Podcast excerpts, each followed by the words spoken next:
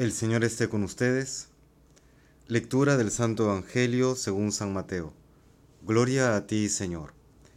En aquel tiempo vio Jesús al pasar a un hombre llamado Mateo, sentado al mostrador de los impuestos, y le dijo, Sígueme. Él se levantó y lo siguió. Y estando en la mesa en casa de Mateo, muchos publicanos y pecadores que habían acudido se sentaron con Jesús y sus discípulos.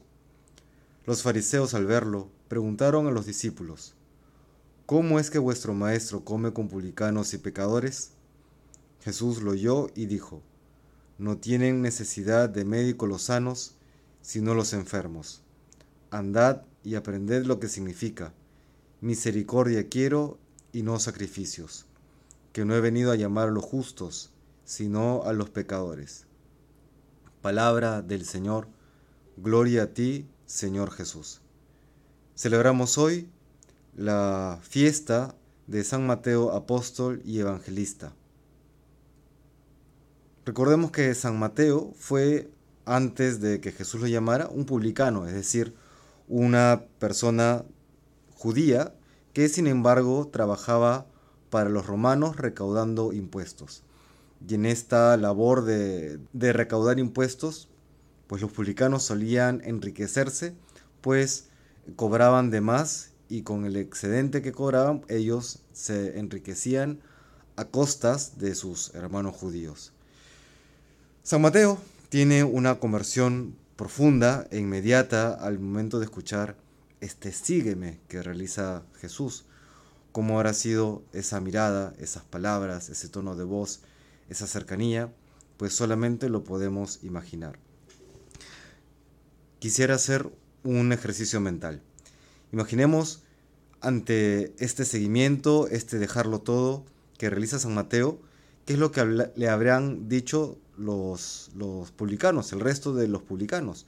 Seguramente le habrán dicho, oye Mateo, es que, es que estás loco, es que has perdido la cabeza, es que no te das cuenta lo que estás dejando, es que vas a perderlo todo por seguir a este hombre un tanto excéntrico, que si bien predica muy bien, pues no tiene nada que ofrecerte, por lo menos materialmente hablando.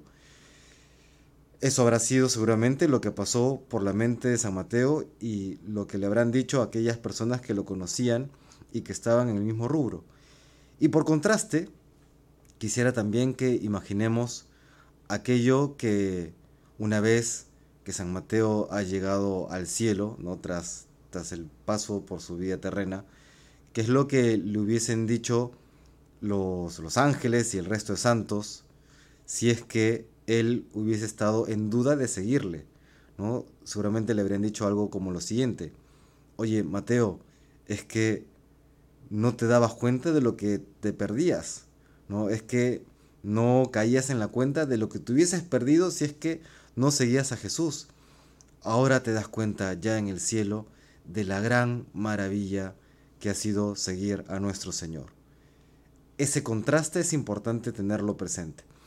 Y, el contraste está en el punto de vista, el punto de vista terreno de los publicanos. Claro, desde ese punto de vista tiene sentido lo que les dice. Oye, estás dejando todo aquello que has ganado, estás dejando las comodidades, estás dejando las posibilidades económicas, que trabajas unos cuantos años más y luego ya te olvidas de los problemas y sin embargo se estaría perdiendo el cielo. Y desde la perspectiva celestial, claro, todo aquello que deja la vida de publicano, pues parece nada en comparación de aquello que Dios le tenía preparado. Eso, hermanos, nos recuerda hoy el Señor a través de este Evangelio, ¿no? que siempre debemos tener en nuestra vida la perspectiva eterna, que aunque en nuestro día a día, en esta vida terrena, hayan dificultades, hayan pruebas, hayan tentaciones, pues tenemos que estar dispuestos a dejarlo todo como lo dejó San Mateo por el reino de los cielos.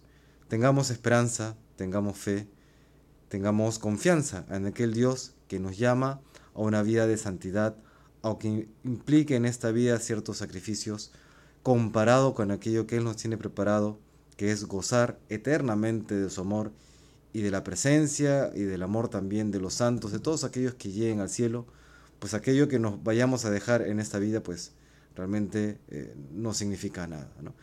Y para eso, pues repito, necesitamos esa fe que el Señor infunde en nuestros corazones. Se lo pedimos al Señor en este día por intercesión de San Mateo.